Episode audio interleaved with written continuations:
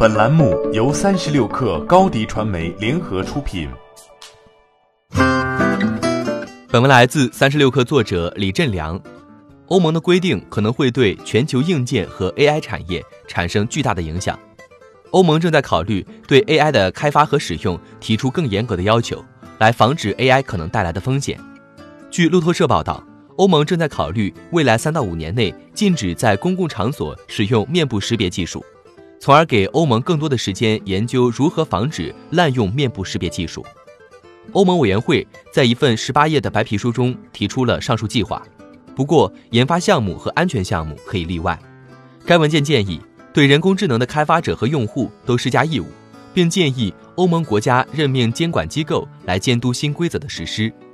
另据报道，欧盟委员会在文件中也指出，这样的禁令将是一项影响深远的措施，可能会阻碍这项技术的发展和普及。因此，最好把重点放在执行欧盟现有数据保护法的相关规定上。这份草案将在二月公布，最终版本可能会发生变化。与欧洲相比。美国政府对 AI 的开发态度要温和很多。美国政府本月早些时候宣布了有关 AI 的监管指导方针，旨在限制相关部门的过度干预，并敦促欧洲避免采取激进的做法。欧盟的这项草案引发了业界的争议。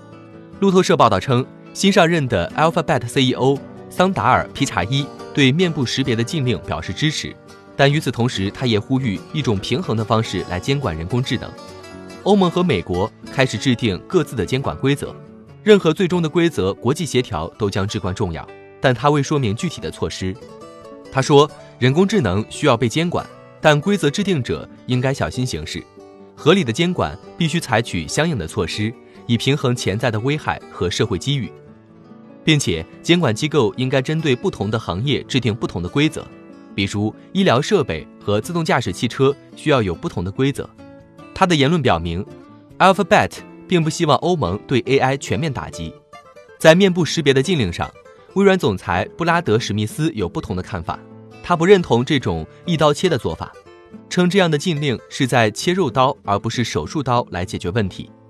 面部识别技术在某些情况下有好处的，比如非政府组织利用它来寻找失踪的儿童。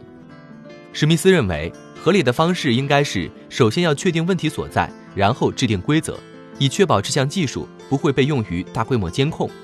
他还说，归根结底，只有一种方法可以让技术变得更好，那就是利用它。欧盟的规定可能会对全球硬件和 AI 产业产生巨大的影响。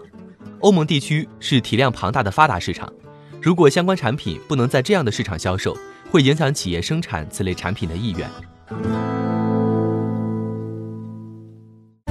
欢迎添加小小客微信，xs 三六 kr，加入克星学院，每周一封独家商业内参，终身学习社群，和大咖聊风口谈创业，和上万客友交流学习。高迪传媒，我们制造影响力。商务合作，请关注新浪微博高迪传媒。